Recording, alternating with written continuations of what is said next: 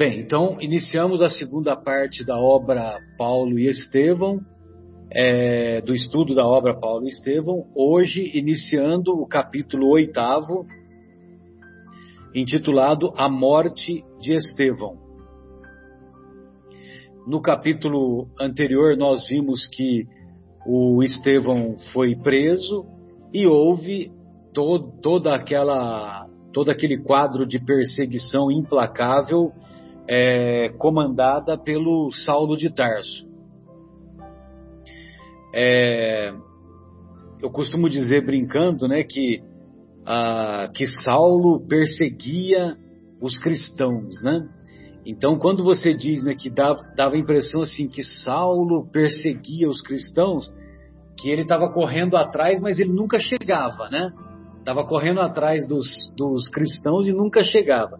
E não era bem assim, né? Porque ele era um juiz implacável, caracterizado pela injustiça, e, e ele simplesmente mandava matar, entendeu? Não era só é, não era só assim correr atrás e nunca pegar, né? Mas é, ele fez aquela aquela devassa lá na casa do caminho, prendeu o Felipe, o Pedro e o, e o João. Aí, com muito custo, o Gamaliel interviu naquela, naquela que seria mais uma injustiça tremenda na conta do próprio Saulo. E graças a, a essa intervenção do Gamaliel, a, a vida dos três apóstolos do Mestre, a vida deles pôde ser poupada, né? Então, o, o Pedro e o Felipe puderam voltar para as atividades lá da Casa do Caminho, tendo restituída a liberdade, e o João, como era jovem, mas sem família, ele foi banido de Jerusalém, foi expulso de Jerusalém. Muito bem. E o, o Saulo estava lá envolvido, né, com a, a, agora já entrando no capítulo oitavo propriamente dito, estava lá envolvido, né, sentindo aquele gosto de sangue, né, aquele cheiro de sangue para como é como caracterizava os juízes implacáveis da época e, e não vai nenhum juízo de, de, de, de valor de minha parte, né? Porque mesmo porque é, se o Saulo foi o que foi e se, e se converteu, eu fico pensando aonde eu estaria nessa época, né? Aonde que eu estaria nessa época? Quais a, as atrocidades que, que possivelmente eu estaria fazendo nessa época?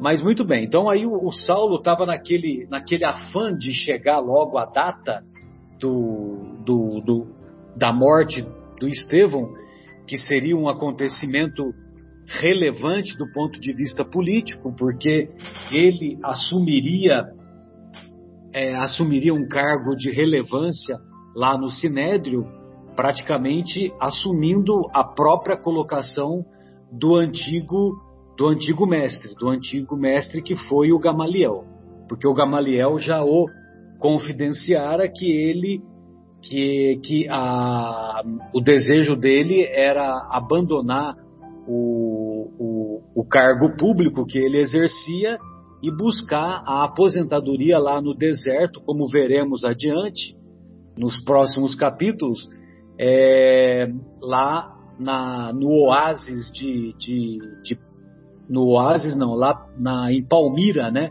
que é onde residia uh, aonde residia o seu irmão, né, o irmão do, do Gamaliel. Inclusive Palmira fica numa região lá da Síria e que infelizmente é, foi devastada, né, é, nessa guerra civil interminável lá dos nossos irmãos que habitam aquele país.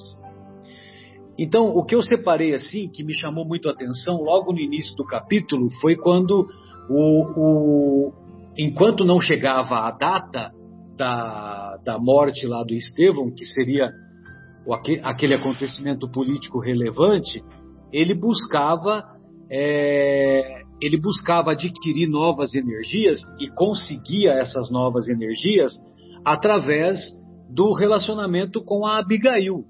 e é um relacionamento enternecedor, um relacionamento comovente, um relacionamento de pureza de coração. Olha só que interessante, né?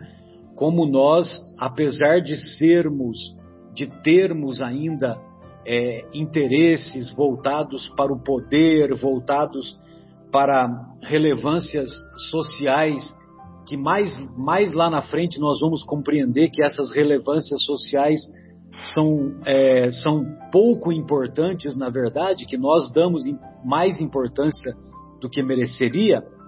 Então ele, é, ele buscava esse, e, apesar de ter esses, essas imperfeições caracterizadas pelo orgulho, pelo egoísmo exacerbado, mas ele também tinha esse sentimento de amor, esse sentimento é, mais voltado para pra, as coisas do coração no relacionamento com a Abigail.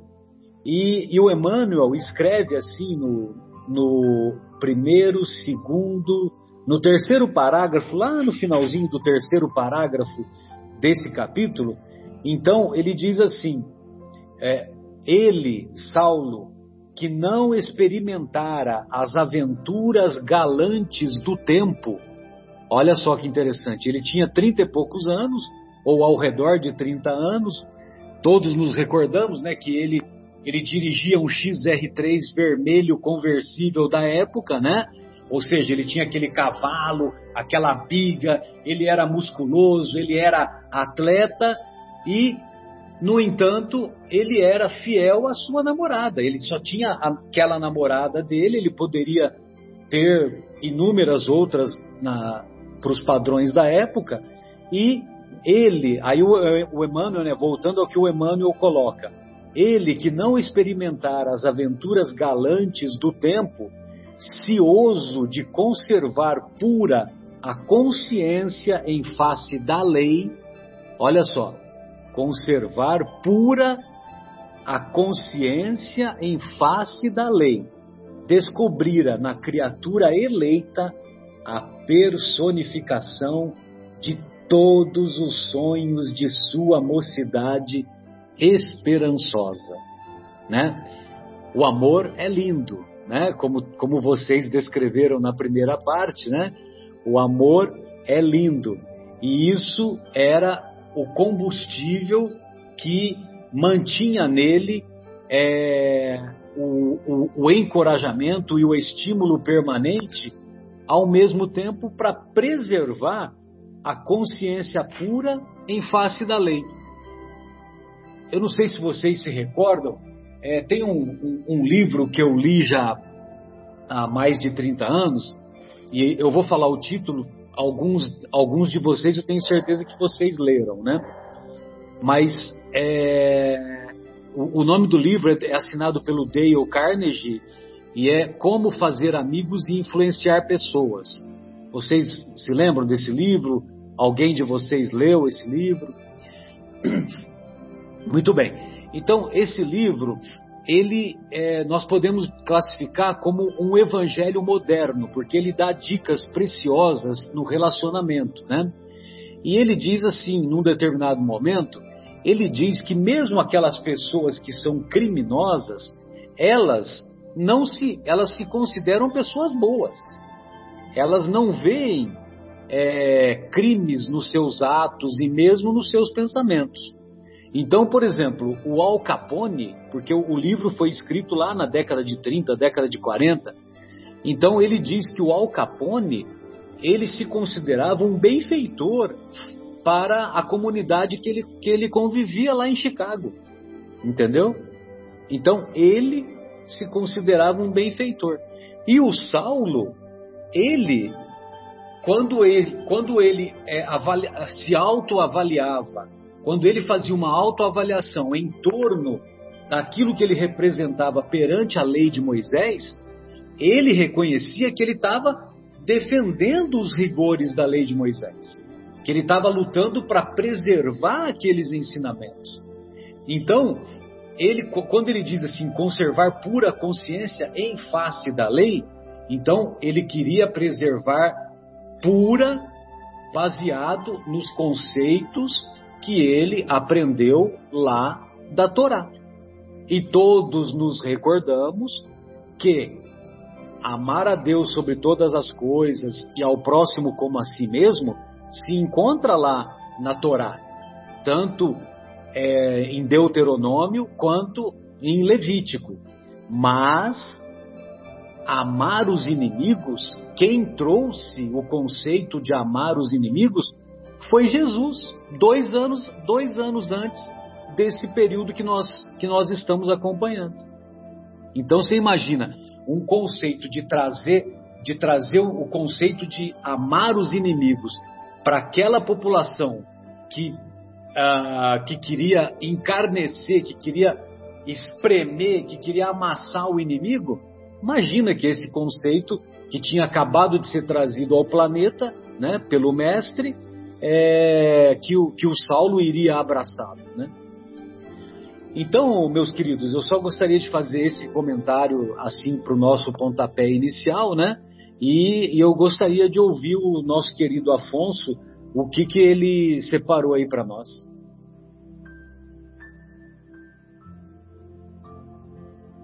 Muito bom.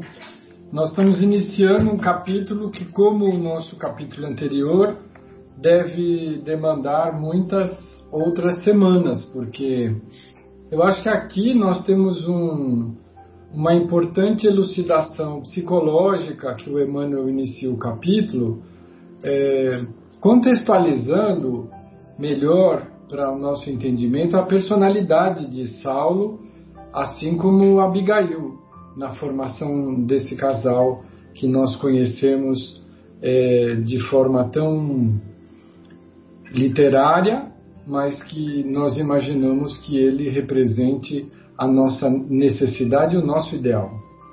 É, por que eu digo isso? Porque o Saulo, como Marcelo acaba de nos falar e nos lembrar, ele é um espírito que reencarna sem as distrações é, próprias e típicas da juventude é, de qualquer época, porque quando nós mergulhamos num corpo de carne e, e nós vamos nos assenhoreando deste corpo e, e vamos deixando de nos lembrar da nossa origem espiritual para melhor posicionarmos-nos na matéria e dominarmos esse veículo a ponto de manipulá-lo ao longo de uma jornada reencarnatória.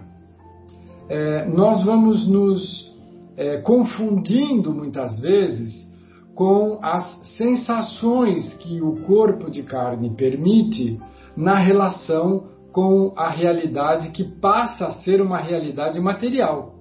Veja, nós somos um espírito imortal, nós estamos é, habituados a nos relacionar com o mundo de forma espiritual. Aí mergulhamos na carne durante um período de infância, onde esse corpo começa a amadurecer materialmente, ou seja, ele começa a se desenvolver para receber todos os nossos impulsos, nós ainda temos o abrandamento das nossas possibilidades.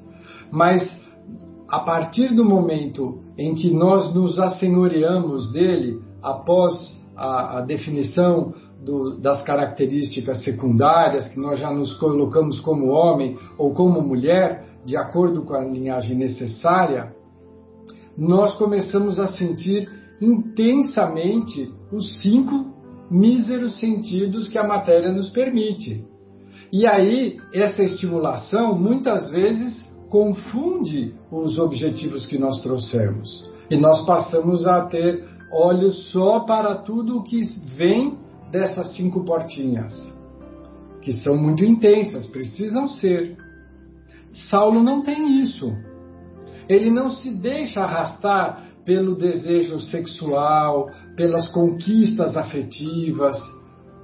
O negócio de Saulo desde a sua juventude é buscar o conhecimento superior, que para sua condição eh, de hebreu, com a, a garantia da cidadania romana, que para ele dá um destaque muito grande, ele quer se apoderar do conhecimento da sua raça. Então ele mergulha na escola rabínica de Gamaliel e se mostra um, um, aluno tão aplicado pela sua inteligência, pela sua dedicação, que ele se torna um predileto, alguém que o próprio Gamaliel, já envelhecido, decide este, estabelecer a continuidade do seu rabinato, da sua escola, da sua visão de enxergar e entender a lei na pessoa de Saulo. Então ele está encantado com as coisas espirituais superiores limitadas à Torá. Nós temos profundo respeito pela lei, uh, pela Torá, pelos, uh, pelas construções e valores espirituais do povo judeu. Nós somos descendentes deles. Nós somos gratos e eternamente gratos a eles pelo que eles conseguiram construir na alma humana. Mas nós precisamos entender que o Mestre Jesus é a segunda revelação, ele vem enriquecer a visão que era limitada. E é lógico que toda novidade, novidade no bom sentido, é, toda revelação, ela traz uma oposição daquilo que está estabelecido. E foi o que aconteceu. Mas, no, no nosso entender, Saulo é uma personalidade muito especial. Duro, rigoroso, como a lei o é. Ele é o reflexo da, do povo hebreu naquele momento. Valoroso, dedicado, combativo, atento, inteligente, mas ele não é promíscuo, ele não é uh, desviado da sua intenção superior. Quando ele conhece Abigail, Abigail é tudo o que ele deseja encontrar. Ele se preserva das relações afetivas, conquistas eh, da juventude, porque ele quer formar uma família.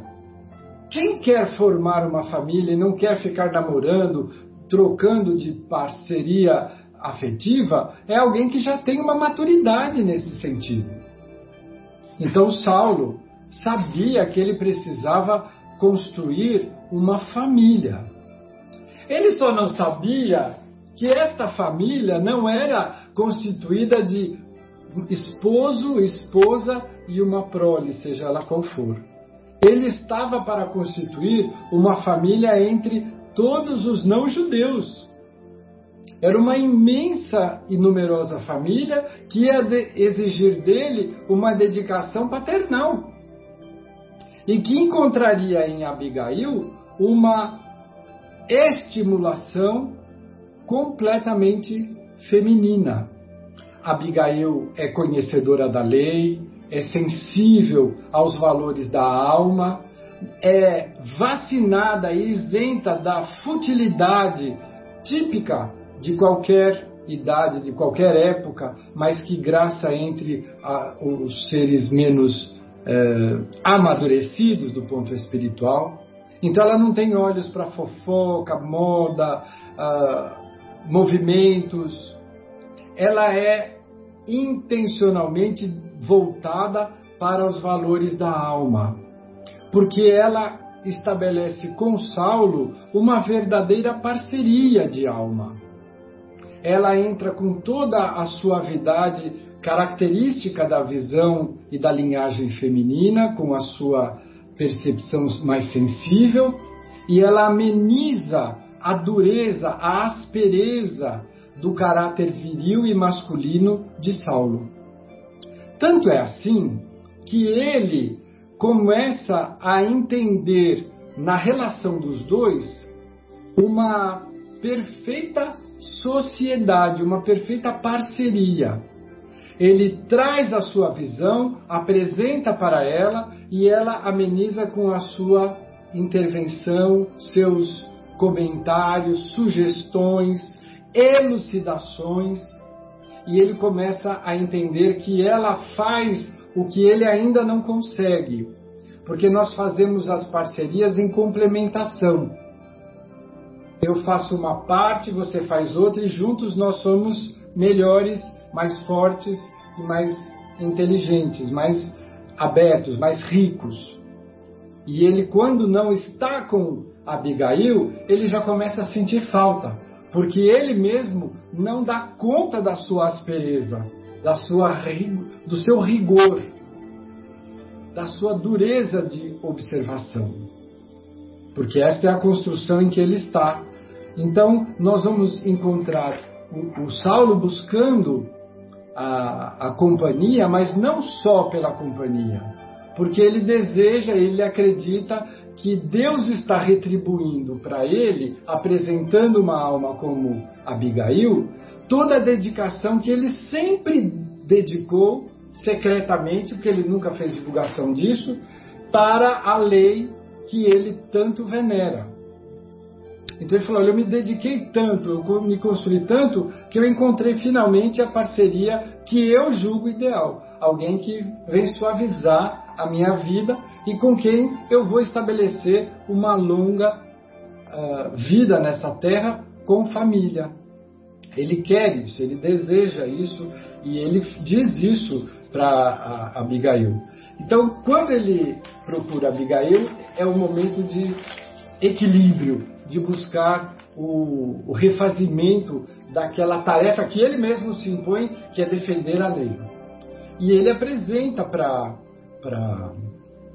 Abigail, a seu modo, a dificuldade que ele encontrou com a casa do caminho, com especialmente o pregador que ele nomina. Olha, é um tal de Estevão. Agora, esse nome não quer dizer nada para Abigail. É o irmão dela, mas o irmão se chama Gesiel. Ele adotou esse nome para fugir da perseguição como escravo né, de Gesiel. A gente sabe disso. Mas o interessante é vermos que é, ele, mesmo ela não sabendo, e ele conta ao seu modo, dizendo que ele é muito arrogante e perigoso, porque ele é envolvente. Só que ele faz críticas aos grandes nomes do judaísmo com mentiras, porque ele não consegue, na sua vaidade, na sua arrogância, enxergar os argumentos espirituais que Estevão usa com base nos ensinamentos de Jesus. Ele não está maduro ainda para isso. E aí Abigail fala assim: Mas será que não tem um jeitinho? Será que você não pode orientá-lo? Essa sua atitude, sua uh, sentença é tão pesada. E aí ele se indigna, ele diz que não, porque ele está colocando os valores da raça em perigo. Imagina se alguém tem condição de ameaçar. A grande ameaça do farisaísmo, do ponto de vista negativo que a gente diz, né, que é a, a, o orgulho, a vaidade, a, os exteriorismos, é a presença do Mestre Jesus. A sua presença, o seu exemplo, a sua palavra é a luz que, quando chega, faz desabar todas as construções da sombra. E nenhum processo de morte, de destruição, ele é sereno. Ele sempre envolve alguma violência. E o mestre sabia disso, e eu digo mais, Estevão também sabia disso. Ele sabia que o seu objetivo era dar o testemunho. Mas nós estamos aqui analisando ainda o início desta relação. Eu acho que está bom para a gente passar para os nossos amigos, né, Marcelo? Senão nós vamos falar do capítulo. Legal. E, e a colocação que você fez foi bem legal porque mostra a razão masculina contrapondo-se ao sentimento feminino. Né? Entrava o sentimento da Abigail para tentar né, dar um jeitinho de minimizar a pena né, do, do, do já condenado. Né? que evidentemente Nossa. ela não sabia de quem se tratava. Né? Nós todos sabemos que é. os espíritos não têm sexo, né? então adotam linhagem masculina ou feminina a cada um a seu tempo para conquistar os valores característicos de cada uma dessas linhagens dentro da nossa evolução, do nosso momento evolutivo. Então, nós temos na nossa sociedade os valores masculinos ligados à praticidade, a tudo que é horizontal, Exato. a tudo que é material, que é temporal, que envolve esforço, força, praticidade. E os valores femininos sempre estiveram ligados a tudo o que é vertical, que são os valores da alma, os valores morais, a educação, o requinte, a beleza, que fazem parte das nossas necessidades.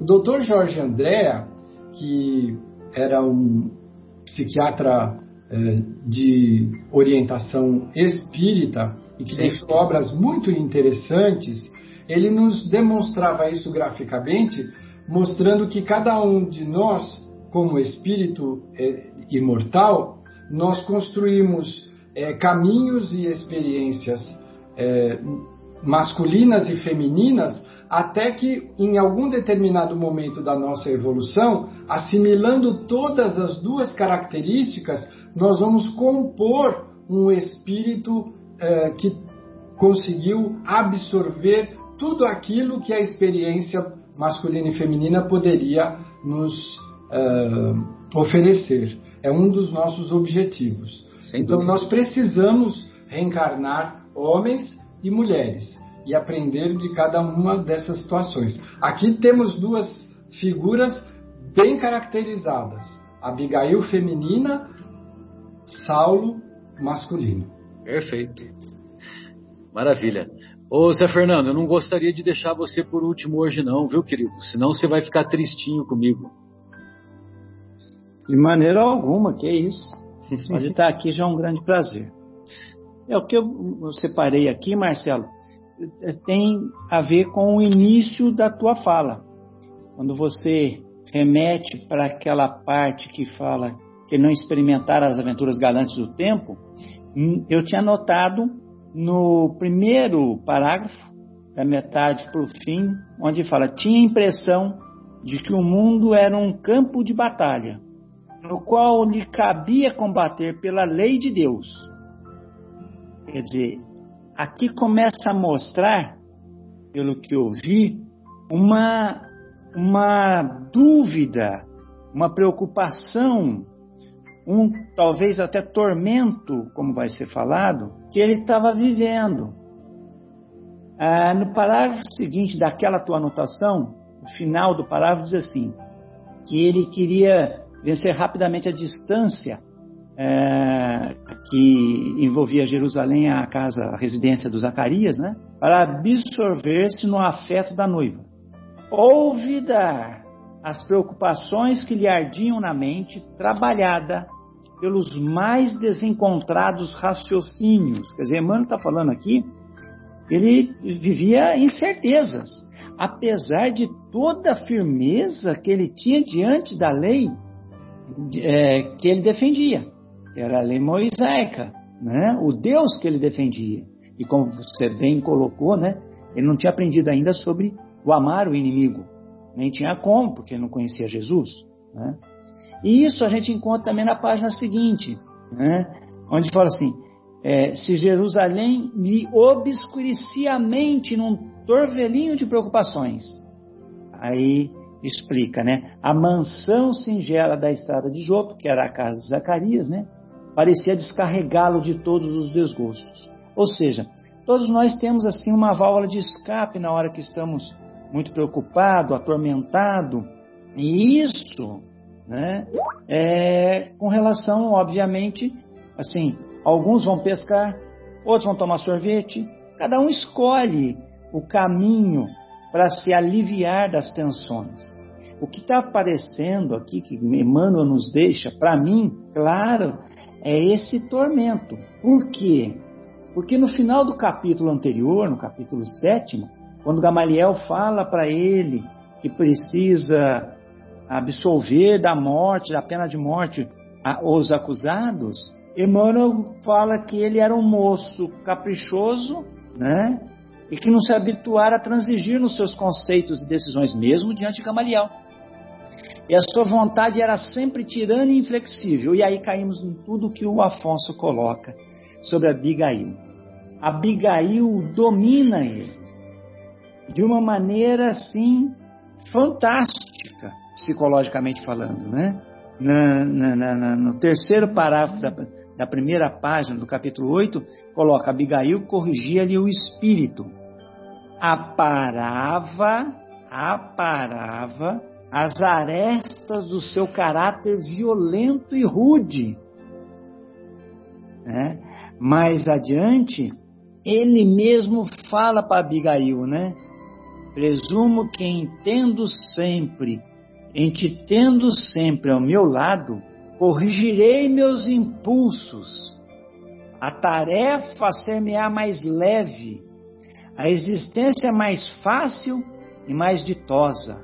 Olha agora, o lar é uma bênção e nós teremos esse lar. Ele está depositando a modificação do próprio ser no que Abigail representa para ele, no caráter amoroso, de equilíbrio que Abigail sempre demonstrou para ele. Agora, eu anotei duas passagens rapidinhas que eu gostaria de comentar. Já na, na casa do Zacarias, conversando com Abigail e tal, ele comenta assim, né, no, no parágrafo da página, no, no, no meu livro aqui, 177. Precisamos considerar, ele falando, né, Israel, nos dias mais sombrios, preferiu a emancipação religiosa à independência política. Peraí, emancipação religiosa nunca, né? Porque emancipar é libertar. Por, por extensão aqui é, é dar liberdade. Ele condenou o cara à morte porque o Estevão estava defendendo outro ponto de vista religioso. Então não foi escolhida a emancipação religiosa, né? Ele usou essa frase, obviamente, penso eu, né, para tentar dobrá-los, tanto a Abigail, a Ruth e o Zacarias, que estavam tentando né, defender o Estevão no sentido assim, ah, não vamos levar ele à morte não, a pena arbitrada é muito grave, né? É, ele fala isso. E mais adiante, ele comete aí um deslize muito grave. Ele coloca assim, no entanto, podes crer que tudo fiz por evitar o, de, o derradeiro recurso. Quer dizer, ele não teve coragem de falar para Abigail, né? É, olha, Abigail, eu acusei ele mesmo, né? E ele é um pervertido religioso para os nossos padrões, né? Não, ele resolveu aqui talvez ficar de bem nos conceitos da Abigail, né? E falou isso, pode escrever que tudo fiz para evitar o derradeiro recurso. Ele não fez tudo, não. Ele fez tudo para condenar. Tanto que no capítulo anterior nós vimos. A hora que Gamaliel pediu a absolvição dos quatro, ele até aceitou de três. Com a expulsão até de João da cidade. Mas do Estevão, não. O Estevão não, esse é teu. é, esse daí vai ter esse que pagar. Então, é. é, esse daí vai ter que pagar. Esse é, acabou, essas anotações. esse me humilhou frente aos meus pares, né? Sim, destruiu ele, né? Na, é. na, na discussão honesta, destruiu, né? Então ele não aceitou. Isso tudo, obviamente, é fonte do orgulho, do, do ego ferido, né? Por isso que ele não abriu mão do Estevão. Eu tinha anotado só essas, essas questões para citar aqui hoje. Agradeço a atenção aí de todos. Perfeito, Zé. Hoje, Mar, antes de passar a bola para você, o nosso Afonso tem uma, uma, uma percevação, né? Como diria uma amiga minha, né? Uma percevação, uma observação. Eu gostaria de ouvi-lo, Afonso. Obrigado. É, eu, eu finalizei dizendo desse casal tão querido, tão especial, tão intenso como Abigail e Saulo, e o Emmanuel faz um comentário que eu gostaria de, de reforçar, de marcar aqui, porque eu acho que ele, é, ele traz importância para nós hoje, no nosso dia a dia, na nossa vivência. Ele diz que os dois se encaminham para o lindo jardim, cheio de rosas, de a noite formosa, para que ele pudesse desfrutar daquela uh, beleza toda da natureza e também da egrégora da casa de Zacarias e Ruth e Abigail. Então, este é um, um ponto que a gente não pode deixar só para ler, tem que, que reforçar. A egrégora é aquilo que nós formamos nos ambientes em que nós vivemos com a soma dos nossos pensamentos e sentimentos. É, nós vamos nos lembrar que Abigail uh, foi recolhida por Ruth e Zacarias, que tinham perdido o filho também massacrado pelo representante de Roma, e que era um casal ameno, suave, uh, se entendia muito bem, e ela, um espírito cheio de virtudes e de evolução, uh, formou um lar harmonioso.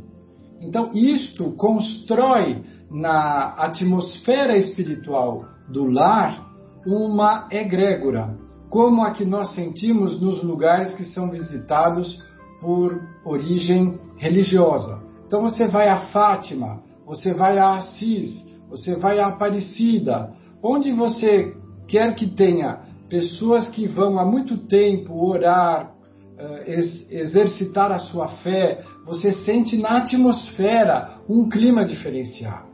Assim como você vai nos lugares onde as pessoas praticam outro tipo de pensamento, você também vai registrar na atmosfera daqueles antros de criminalidade, de tóxicos e seja lá o que for, a mesma condição.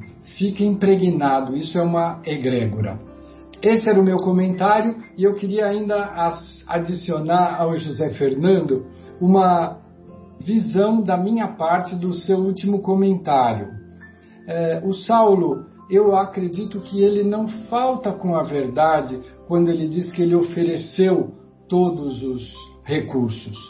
Como o Marcelo nos tinha comentado, as pessoas que são muito inflexíveis, elas acreditam que estão sendo suaves e que estão fazendo o melhor.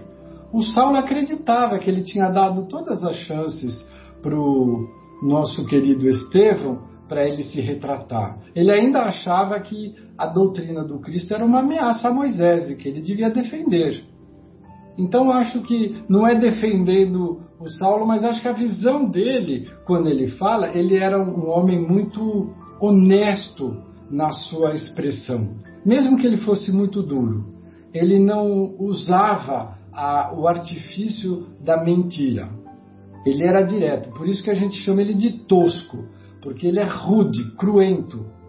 O que é, é o que não é, não é, não tem meio termo, não tem cinza, ou é branco ou é preto. Era isso que eu queria dizer. Beleza.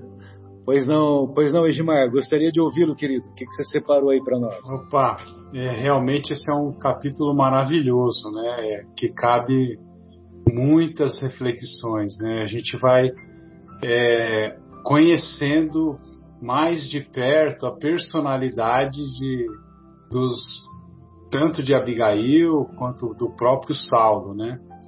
É, então a gente vê que Saulo, como o Marcelo já falou anteriormente, ele ele estava naquela luta, né? Naquelas na, durante essas atividades de perseguições aos membros da Casa do Caminho e dos seus seguidores, ele realmente, como já foi comentado, ele encontrava na casa de Abigail é, e nas visitas que ele fazia, é, ele encontrava paz, o refrigério, né?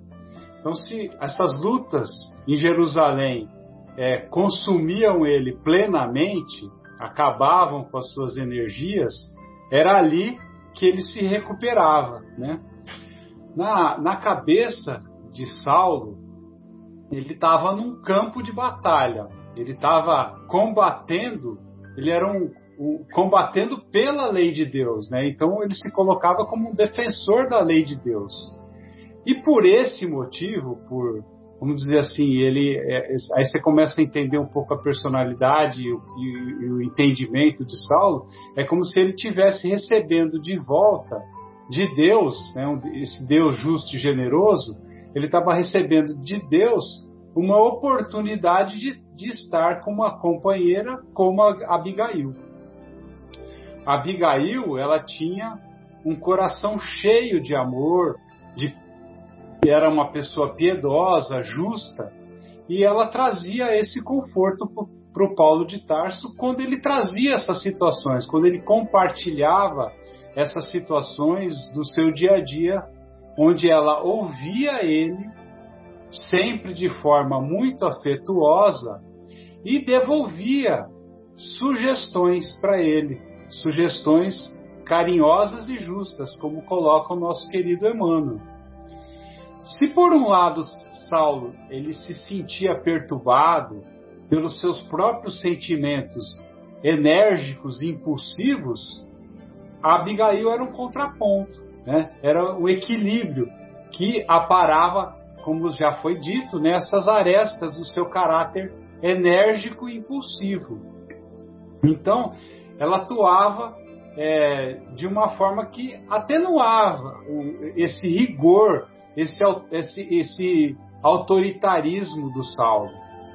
E Saulo, ele, ele ouvia isso, ele, ele ficava é, embevecido com as palavras de Abigail, que era para ele né, um, um, um, alimento né, que energizava a sua alma. É, e, e, uma coisa que eu não sei se vocês chegaram a parar para pensar, eu tava na, quando eu estava lendo esse capítulo, eu fiquei impressionado, né? Porque a gente não se dá conta, mas é, Saulo tinha por volta de 33 anos e Abigail tinha apenas 19 anos nessa, nessa época.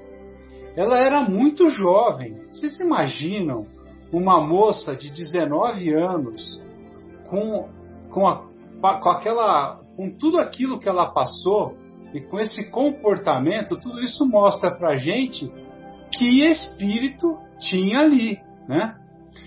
É, é, isso para mim é uma coisa que eu, quando eu comecei a pensar, eu falei, nossa, ela é muito jovem, 19 anos, com essa, com essa, é, com esse equilíbrio, com essa ponderação, né? Uma coisa impressionante. Então a gente vê que o espírito não tem idade, né? É, na noite é, que na noite seguinte que Saulo tinha condenado Estevão ao, ao, apedrejamento, liberado Pedro, Felipe e banido João, ele estava sentindo é, e, e, com o coração pegando fogo.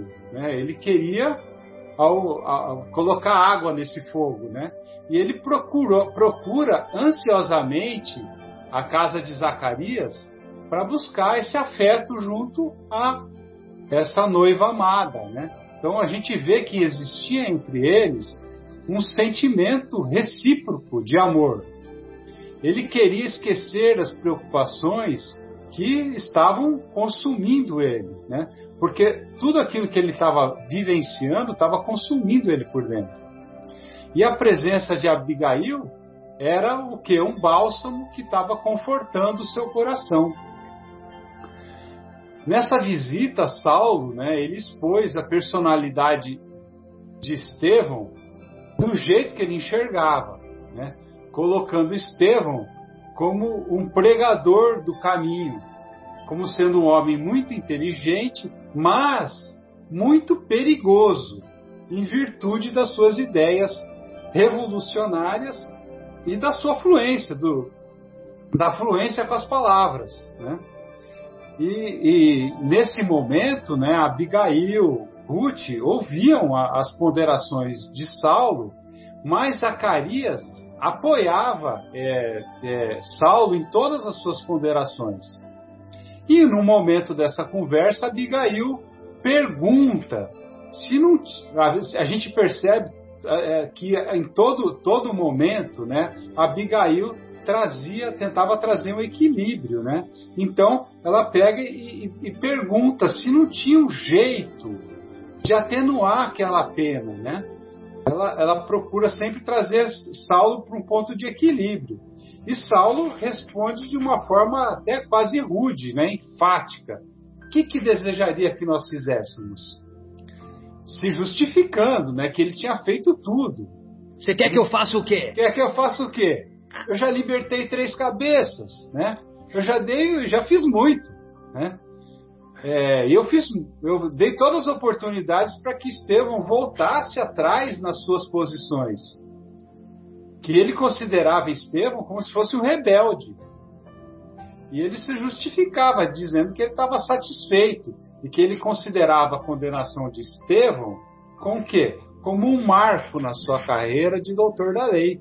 Aquilo lá era um ponto assim, nevrálgico. Ele acreditava que, como defensor da lei, ele tinha que dar o exemplo e eliminar a ameaça a ameaça de um aventureiro que estava pondo em risco a lei.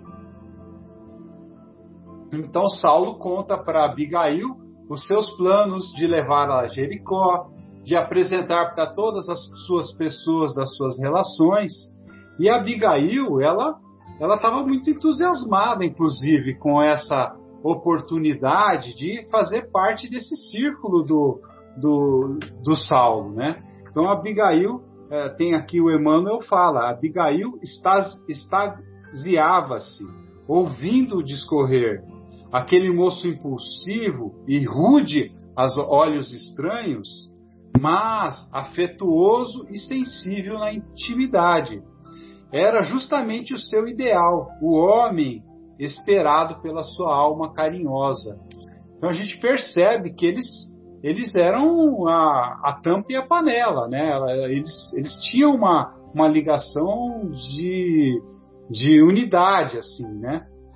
E Saulo, ele, ele, ele, ele, ele por, por sua vez, ele se sentia muito agradecido por Deus, né? falando assim: ó, desde que te encontrei, aumentou-se muito a minha fé no destino, consolidei minhas esperanças, terei no teu concurso é, na tarefa imensa que se desdobra aos meus olhos. Né? Então é, ele, ele entendia que ela seria o apoio dele nas suas tarefas, na sua missão. Saulo, confiante no seu futuro, conta para a noiva que, ela iria, que ele iria ficar no cargo de Gamaliel em breve, porque Gamaliel tinha falado para ele que ele iria se afastar do sinédrio e deixaria o cargo na, na, na mão do Saulo. Abigail, ela se sentia aventurosa, chorava de alegria com essas de declarações de Saulo. E Saulo avisou que ela iria chegar na cidade, na, na, em Jericó, na véspera da morte do revolucionário, porque ele queria que ela assistisse à cerimônia de linchamento, o que ela gelou, né? Ela falou: eu não quero ver isso não, eu não quero participar desse negócio. Então o Saulo ficou muito contrariado com essa, com essa posição, com esse posicionamento, e, e porque aquilo para ele era um momento histórico. Como que Abigail, a sua noiva amada, não ia participar daquele momento, né? E a Abigail tenta se justificar que ela estava muito traumatizada com as situações que ela vivenciou na morte do seu pai, que foi brutalmente hostilizado, como nós já vimos anteriormente, né, pelos soldados. E que ela não estava preparada para assistir uma cena parecida. Mas Saulo tenta né, contrapor, dizendo que o caso de Estevão era um caso diferente. Né? O Emmanuel diz assim, né? Sua personalidade representa de fato a continuidade do desrespeito e do insulto à lei, de Moisés, iniciados em movimentos de vastas proporções por um carpinteiro alucinado de Nazaré. Então ele entendia que Jesus era um carpinteiro alucinado. E Abigail percebe então que o, que o, que o Saulo é, é, não, não, ia concordar e, e, ela começa a meio que é, entrar num acordo lá com o Saulo até que o Saulo resolve é, é, chega no, no, equilíbrio lá em que é, propõe a ela participar só do final da, da cerimônia, né? Então, é, é, da cerimônia de lixamento de Estevão. Então, gente, é, eu, eu, eu, cheguei até esse ponto aqui. Eu acho que a gente tem aí é, bastante coisa para discutir ainda nesse capítulo, né? Então, é, era isso que eu queria passar aí para os nossos amigos que estão ouvindo. Sem dúvida. Ô Bruno, ô Adriana, gostaria de ouvi-los. O que, que vocês separaram aí para nós? Fiquem à vontade. Uhum. É, é, basicamente vocês falaram bastante coisa. O que eu tinha separado aqui é realmente essa parte de do, do, do, conflito, né, que ele vivia, né, que o Saulo vivia desse caráter violento, rude, dessa impulsividade, né, esses sentimentos enérgicos em contrapartida com ah, aquilo que ele sentia quando ele estava com Abigail, né? Que ele fala aqui que ela era. Hum, Abigail era o, o lado sentimental dele, né? O que alimentava o lado sentimental dele.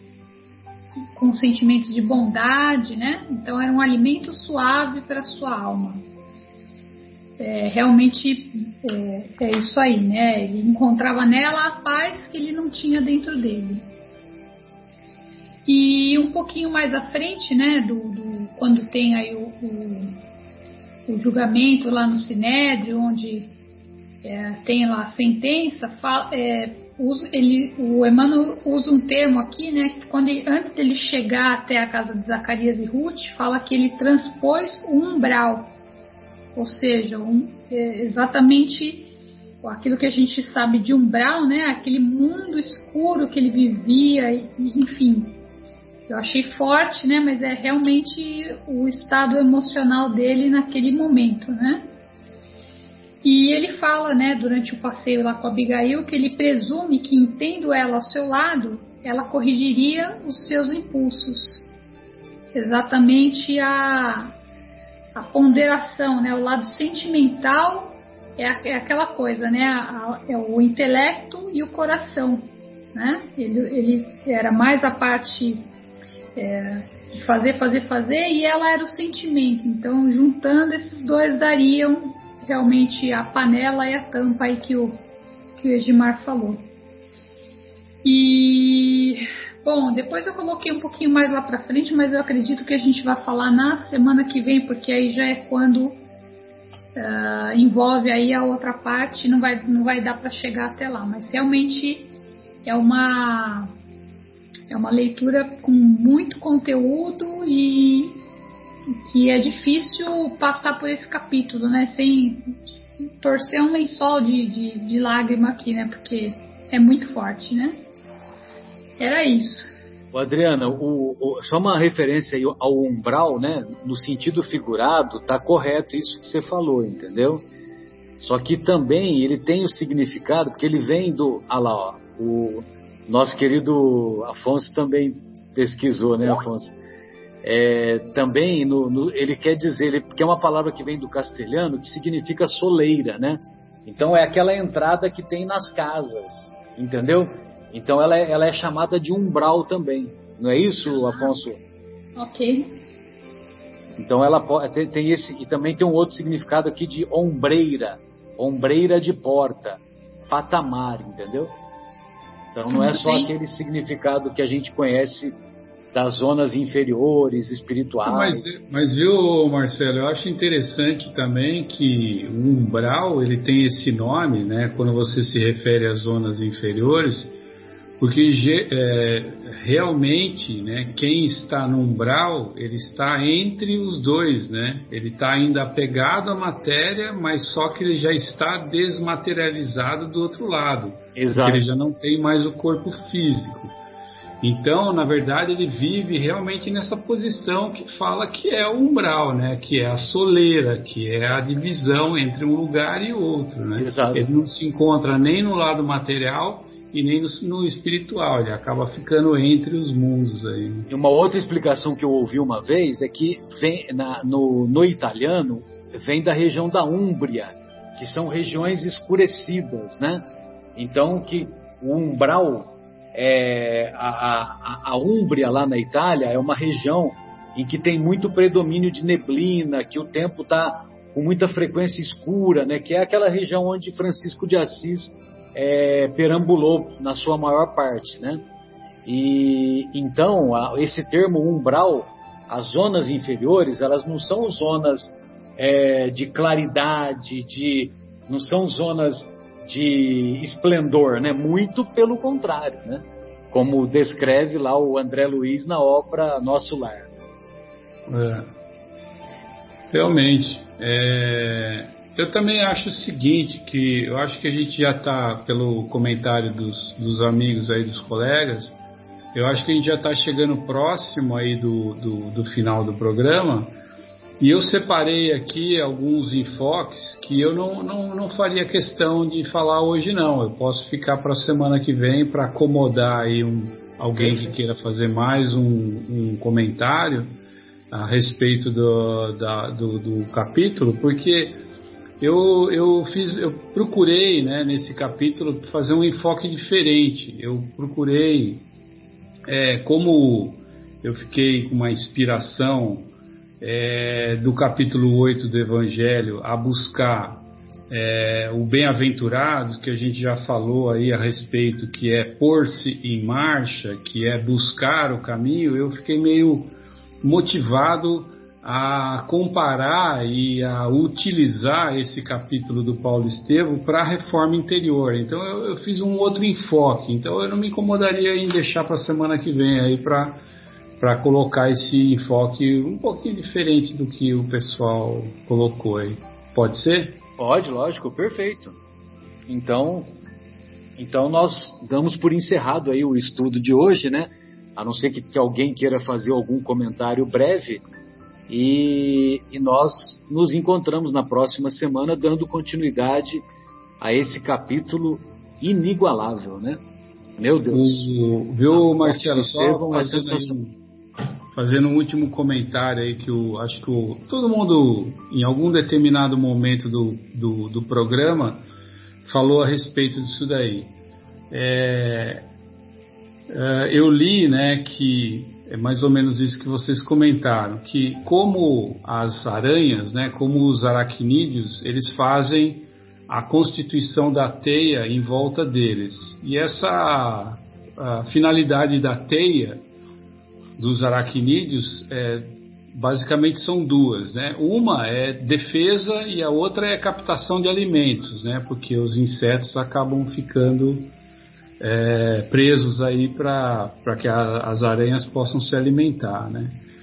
E esse autor, eu vou, eu vou procurar, eu não, não, consegui descobrir, mas eu vou procurar e saber a fonte para falar para vocês. Ele diz o seguinte, que os nossos pensamentos funcionam como os aracnídeos. Os nossos pensamentos criam teias, e verdadeiras psicosferas em torno da gente, que a gente usa para se alimentar e a gente usa para se proteger. E depende essas teias daquilo que você está pensando, daquilo que você tem na sua cabeça. Aquilo que você tem, se for o bem, se for a boa vontade, as teias em torno de você vão ser feitas nessa constituição. Porém, se for ao contrário também, vai atrair as coisas que você utilizou para fazer essa teia. Então achei interessante que em algum momento da narrativa de todas as pessoas que participaram do programa hoje sempre falaram a respeito disso daí. Então achei interessante só fazer essa colocação final. Legal. Obrigado. Legal, e, e, é bem isso mesmo, né? Eu gostaria que quando você descobrisse o autor, que você passasse, relembrasse o autor e a fonte, você passasse para nós. Beleza, então, pessoal. Então, é, nós encerramos então o nosso, nosso estudo de hoje e retornamos na próxima semana com a continuidade desse estudo. Um grande abraço, até a próxima.